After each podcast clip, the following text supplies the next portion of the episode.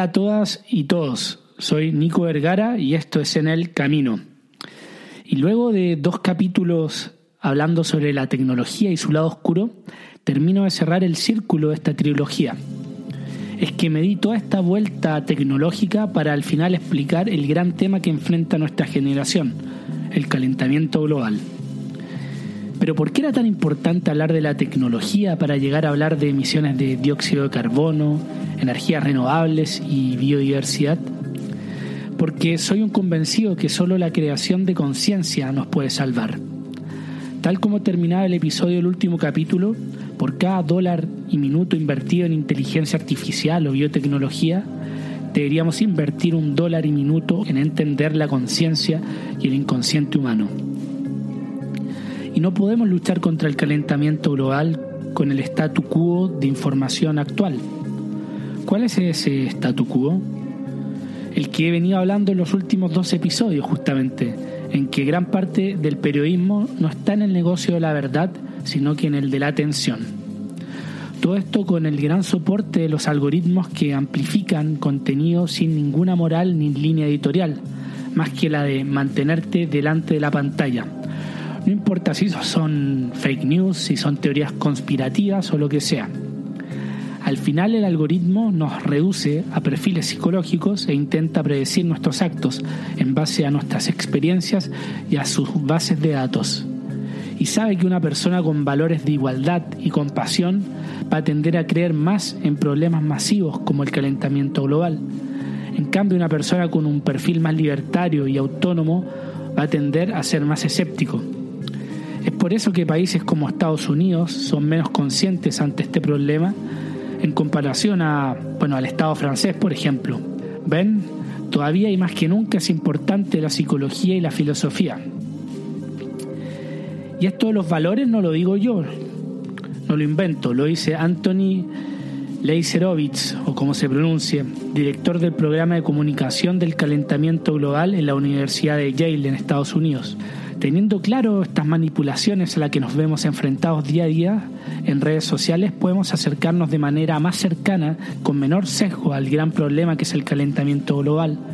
Y digo sesgado porque el mismo Leisverovitz menciona que es importante no caer en el nosotros contra ellos, en el propagandistas contra negacionistas. La realidad es mucho más compleja y con matices. Él ha estudiado la percepción del calentamiento global y no hace esta reducción, sino que divide la población de Estados Unidos en seis categorías. Primero, los alarmistas, que son los que reconocen que es una causa humana, quieren involucrarse pero no saben bien qué hacer. Luego están los preocupados, que son conscientes que hay un problema, pero lo ven como algo distante. Quisieran apoyar la causa, pero no es prioridad. Luego están los cautos, se preguntan si es real o es natural, es causado por los humanos sobre todo esa es su pregunta, si es causa humana o es algo cíclico. Luego están los indiferentes. Estos han escuchado el término calentamiento global, pero en realidad no saben ni qué significa, no son conscientes de esto. Luego están los dudosos. Ellos están convencidos que es un fenómeno cíclico y no hay nada que podamos hacer. Y finalmente están los despectivos, que dicen que son teorías conspirativas, que esto no es un problema real, y bueno, son solo el 10% de la población, pero se hacen sentir. El año pasado los alarmistas en Estados Unidos eran 31%. Hoy imagino que esto ha crecido, mientras que el 10% de los despectivos hace un par de años era cercano al 20%, o sea, se ha reducido notablemente. Ahora me terminaré de alejar de las redes sociales y me andaré en los bosques, sabanas, glaciares y tundras de nuestro hermoso planeta para hablarles, rugirles, piarles, graznarles, maullarles, aullarles sobre el libro y documental de Sir David Attenborough, A Life in Our Planet, una vida en nuestro planeta. Sir David Attenborough, bueno, o como se pronuncia, para los que son asivos de documentales de vida salvaje, es una eminencia, un hombre que ha dedicado su vida a viajar por el mundo desde hace más de 70 años grabando nuestra flora y fauna y acercándonos lo salvaje a nuestras pantallas. Tal vez no lo vale mucho, pero por su labor fue condecorado como Sir en Reino Unido por su aporte superlativo en su profesión y conducta. Son de esas personas que engrandecen a su nación. Bueno, una frase del personaje en cuestión siempre es más esclarecedora. No fueron las leyes inventadas por los humanos lo que me interesaron, sino los principios que gobiernan las vidas de los animales y las plantas, tampoco las historias de reyes y reinas, ni incluso los diferentes lenguajes de diversas sociedades humanas, sino las verdades que han gobernado al mundo muchísimo antes que la humanidad haya aparecido. Attenborough lanzó este libro y documental el año pasado con 93 años, la razón es mostrar los cambios que él propiamente ha visto a través de toda su vida y carrera como ambientalista y documentalista, y los cambios son desoladores. Tanto en el libro como en, el documental, no es la labor de solo un hombre, sino que hay mucha gente, data detrás, científicos también, y sobre todo de la WWF o Fondo Mundial para la Naturaleza, organización de conservación líder en el mundo. Por lo mismo, no es una historia llena de emociones que abusa de imágenes violentas para causar impacto, no. Claro que hay algo de ello, porque es parte de la realidad, pero sobre todo hay mucha información, estadística, evidencia, que es la objetividad con la que podemos medir estos cambios.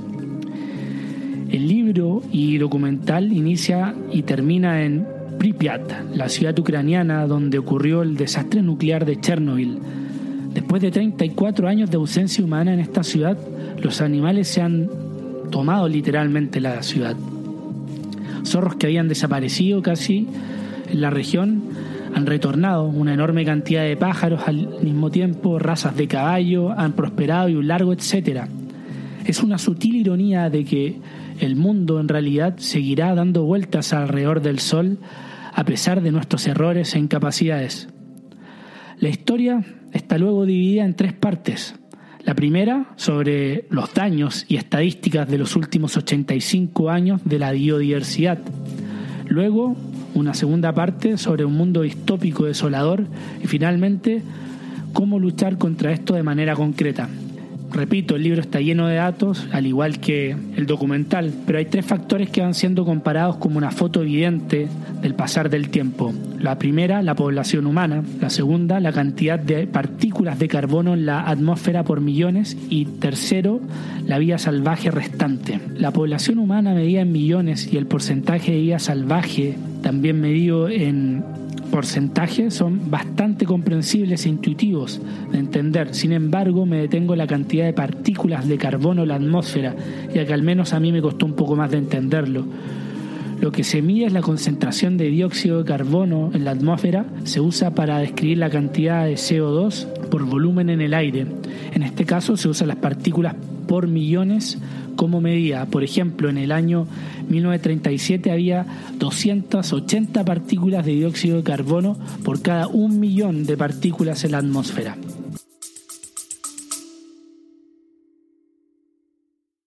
Hola, es Arelis. Gracias por escucharme. Bienvenida a mi podcast Mentalidad de Girasol. Este podcast es un viaje, un viaje que te va a ayudar a ti y que me va a ayudar a mí Espero crear una gran comunidad y espero que con mis vivencias y experiencias, mis desaciertos y aciertos y mi luz y oscuridad, yo pueda hacerte entender que no estás sola. Yo voy a ti, yo voy a mí, no te quites.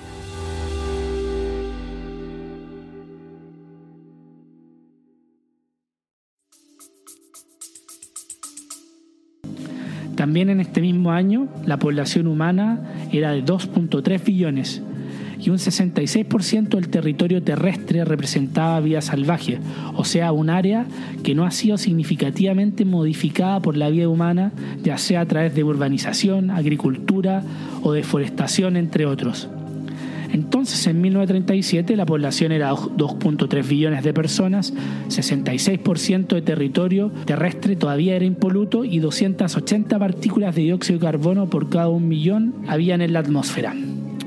En el documental y en el libro la evolución es mucho más paulatina, pero no aburriré con datos de cada 15, 20 años. El año pasado, el 2020, nuestra población era de 7.8 billones de habitantes. Nos hemos más que cuadruplicado. Hay hoy 414 partículas de carbono por cada un millón en la atmósfera. O sea, Hoy, 3 de cada 10 moléculas de carbono son producto de la industrialización humana y el crecimiento de nuestra población. Y solo hay un 35% de territorio salvaje restante, o sea, hemos lo hemos reducido casi a la mitad. ¿Alguna correlación? Para mí eso es buena evidencia, que no es algo natural, ya que a lo menos nuestra acción ha tenido mucho que ver en este cambio estructural de nuestro planeta.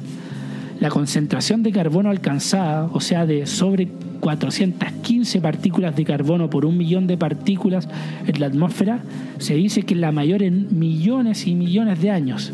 Desde la época del Holoceno, que coincide con el inicio de la agricultura hace más de 11.000 años, la temperatura no ha variado casi en más o menos un grado Celsius. Attenborough dice que no sabemos bien a qué se debe este equilibrio, pero podemos suponer a que se deba a la biodiversidad.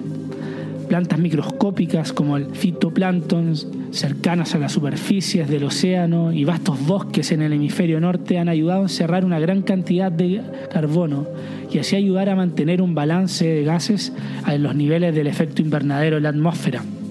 Enormes manadas de animales de pastoreo mantienen las praderas ricas y productivas, fertilizando el suelo y estimulando su crecimiento mediante el pastoreo manglares, pantanos y arrecifes de coral al borde de las costas proveen asistencia a los jóvenes peces que ya maduros se embarcan a las profundas aguas y enriquecen el ecosistema del océano.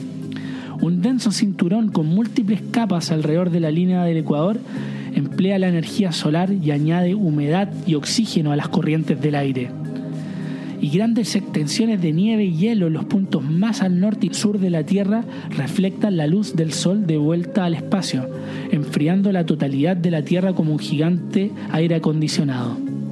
Todo esto es resultado de la biodiversidad. Como siempre digo, somos expertos en inventar cosas, pero poco nos importan las consecuencias más allá del progreso económico. Es absolutamente soberbio pensar que modificando este equilibrio complejo y sagrado no habrían consecuencias. En la lengua masai, la palabra Serengeti significa planicie sin fin. Eso es lo que esta tribu piensa de estas extensas praderas, pero la verdad es que sí son finitas y al reducir su área, por mucho que en gran parte de estas sean protegidas, creamos un desequilibrio. Las gacelas y antílopes tienen menos espacio para pastar y el suelo es pisado y machacado hasta sus raíces por la búsqueda desesperada de estos animales de nutrientes. Como resultado, estos mismos están más débiles y sus depredadores se hacen un festín, pero solo en el inicio. Luego, la caza escasea y todo el ecosistema se estabiliza y la biodiversidad sufre. El ejemplo más claro de la destrucción humana de la biodiversidad es la deforestación, actual en islas como Indonesia y Borneo para plantar palmas, que luego tendrán doble valor por su madera y para producir aceite de palma. Este aceite es el más barato del mercado, el cual consumimos a diario en cualquier producto de la gran distribución o retail. Los mayores motivos de la deforestación son el ganado de vacas, en solo Brasil hay 170 millones de hectáreas para esta actividad, un área siete veces al tamaño de todo el Reino Unido, por ejemplo. Gran parte de esta área fue selva amazónica en un momento. El segundo motivo es la soja. El cultivo de soja utiliza alrededor de 131 millones de hectáreas de tierra, la mayoría de ella plantada también en Sudamérica. Y sobre el 70% de este cultivo es utilizado para alimentar ganado que luego será sacrificado para el consumo de carne. En tercer lugar tenemos la ya mencionada plantación de palmas con 21 millones de hectáreas y sumando, la mayoría plantada en el sudeste asiático. La mitad de la tierra fértil de la tierra es utilizada para la agricultura. No es siempre, pero en una gran mayoría se ha abusado. La hemos sobreexplotado con nitratos, fosfatos y sobrepastoreo, quemando y sobrecargando con variedades de cosechas inapropiadas y uso de pesticidas, así matando los invertebrados que viven en el suelo y que son los que precisamente le dan vida al mismo. Muchos suelos están perdiendo su capa superior y cambiando de ricos ecosistemas llenos de hongos, gusanos, bacterias especialistas y otros microscópicos organismos a tierra dura, estéril y vacía. La lluvia se desliza en ella como en el pavimento. Increíble es el dato que 96% de la masa de mamíferos en la Tierra la formamos los seres humanos y aquellos animales domesticados y criamos para luego comerlos. Nuestra propia masa es un tercio del total y nuestros animales domesticados, sea vacas, cerdos, ovejas, hacen casi el 60%. El remanente de los mamíferos salvajes, desde ratas a elefantes y ballenas, solo son el 4%. No sé si seguir, pero me parece que ya he hecho mi punto.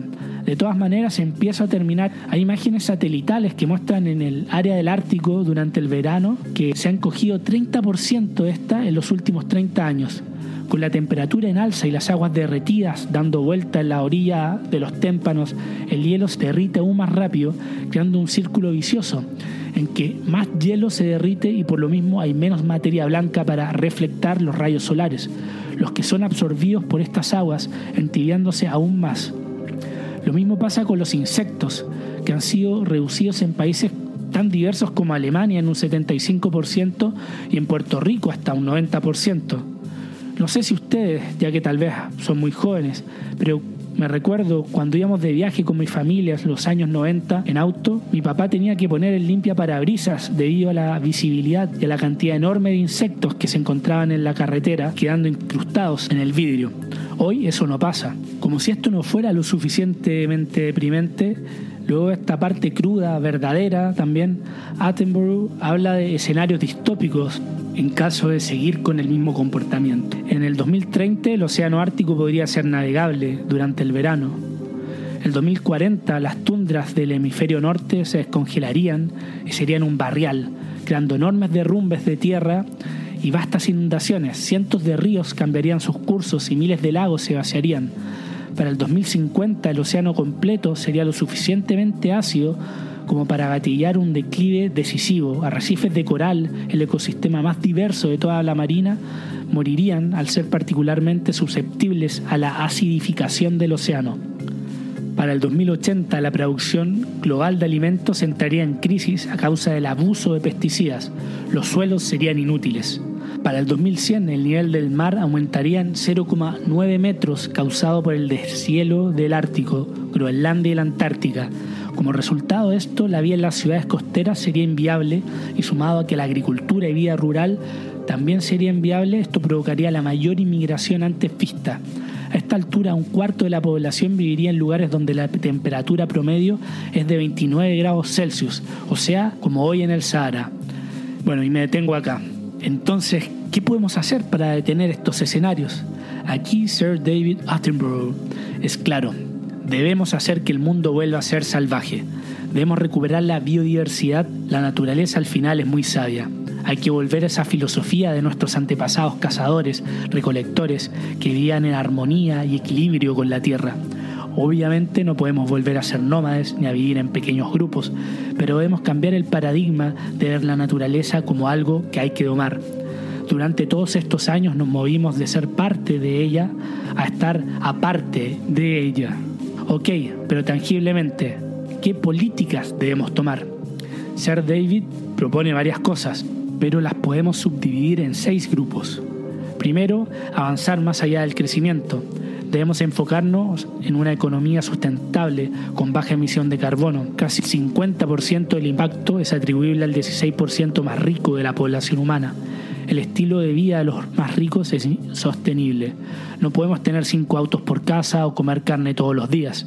Además, debemos dejar el GDP o el Producto Interno Bruto como el gran indicador que determina el éxito o fracaso de un gobierno. Nos fijamos en el crecimiento de un planeta con recursos finitos. Nueva Zelanda, el 2019, ya dio el primer paso y dejó de ocupar este indicador como medida. Segundo, cambiar energías limpias. El 2019 aún el 85% de las energías globales provienen de combustibles fósiles. Luego está la energía hidráulica que tiene bajos niveles de emisión de carbono, pero es capaz de hacer un gran daño ambiental, alcanza el 7%. Luego viene la energía nuclear, que también posee una bajísima huella de carbono, pero que ciertamente es peligroso. Ejemplo Chernobyl, pero bueno, esto es más debatible. Y solo provee el 4%. Y luego están las energías inagotables que deberíamos estar utilizando mucho más, como la solar, las de mareas, por ejemplo, que solo representan el 4% de nuestra capacidad presente. Para cambiar este orden deberíamos iniciar a hacer pagar impuestos y penalizar a empresas que tengan una determinada emisión de carbono. El gobierno sueco introdujo en 1990 este impuesto y ha cambiado la composición de la energía. Según un organismo sueco, con 50 dólares por tonelada de CO2 de carbono emitido, es suficiente estímulo para estimular los cambios necesarios. Ya tres países como Islandia, Albania y Paraguay no utilizan combustibles fósiles. 3. Hacer salvaje nuevamente el mar. Con salvar el mundo marino podemos hacer tres cosas simultáneamente. Capturar más carbono, aumentar la biodiversidad y proveernos a nosotros mismos de más alimento. Un punto clave es hacernos cargo de las aguas internacionales, que son al final aguas de nadie. Es el lejano oeste, donde se pesca a diestra y siniestra. 4. Parar de tomar tanto espacio. Actualmente el estadounidense promedio come sobre 120 kilos de carne al año, los europeos entre 80 y 60 kilos, el keniata promedio 16 kilos y el hindú o indio promedio en una nación donde el vegetarianismo es común por creencias religiosas, come menos de 4 kilos al año. Hay que ser más hindú y menos estadounidense. Entender también que los cultivos no son un mundo salvaje, son inorgánicos. Se utilizan pesticidas que matan insectos y el uso del agua muchas veces es en desmedro de comunidades vecinas. Un problema grave es que nuestra población es mayor. Necesitamos más áreas para alimentar cada vez más gente. Aquí los holandeses son un ejemplo, con granjas verticales, ocupando muy poco espacio y plantando en lugares tan inverosímiles como bodegas o techos de edificios, debido a estudios eh, de humedad de suelo, aprendiendo a crear sus propios fertilizantes. Es una tecnología claramente costosa, pero los holandeses están mostrando el camino. 5. Hacer salvaje la tierra. Hay un ejemplo reciente en que en el parque Yosemite se reintrodujo a los lobos. Hasta su vuelta los ciervos estaban tranquilos, vagando por horas entre arbustos y pequeños árboles. Al llegar los lobos esto terminó. No porque se comieran todos los ciervos, sino porque estos últimos, al estar atentos, tuvieron que cambiar su rutina ociosa y ahora se mueven constantemente. En seis años los árboles volvieron a crecer, dando sombra a los ríos y permitiendo a los peces reunirse fuera de la vista de depredadores. Además hay un programa REDD o Reducing Emissions from Forestation que intenta darle valor económico a los últimos bosques lluviosos, otorgándole un valor económico justamente a su labor de captadores de carbono. Esto hace posible de ofrecerle a la gente y gobierno que resguarden estos bosques en estado salvaje un pago por ello, un ejemplo de restauración de vida salvaje es Costa Rica, que en solo 25 años y con visión de país ha logrado nuevamente que los bosques salvajes cubren la mitad del país tico.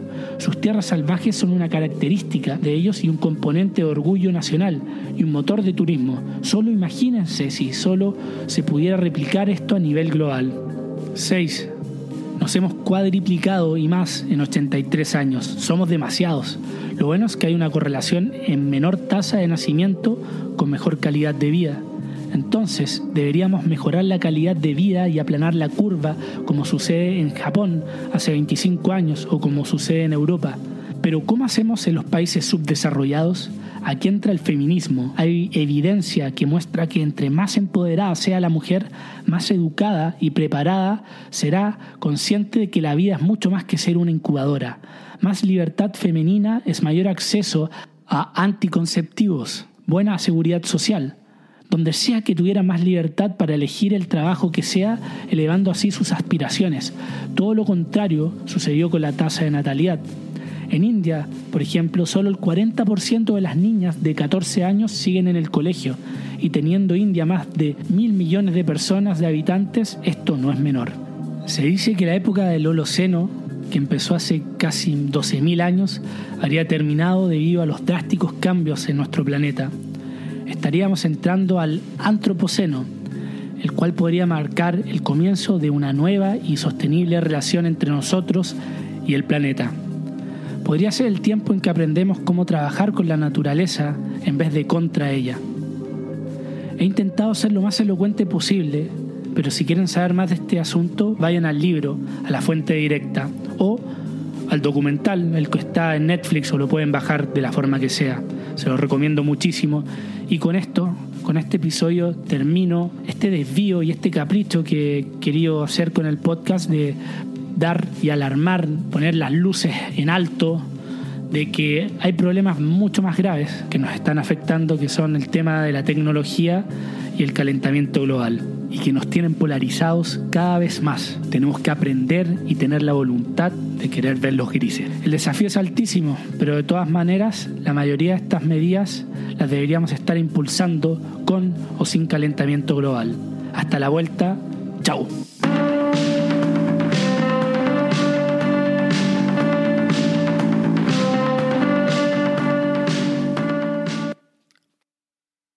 Gracias por haber llegado hasta acá. Si valoras el programa y no quieres perderte ningún episodio, puedes seguirlo en Spotify y dejar una reseña, que me ayuda un montón para ser encontrado más fácil en el motor de búsqueda. Para donaciones, contacto y más contenido, pueden entrar al sitio enelcaminopodcast.com y seguir las redes sociales de En el Camino Podcast en Instagram y Facebook, además de Nico Vergara y en Twitter. Gracias por aventurarte en el camino.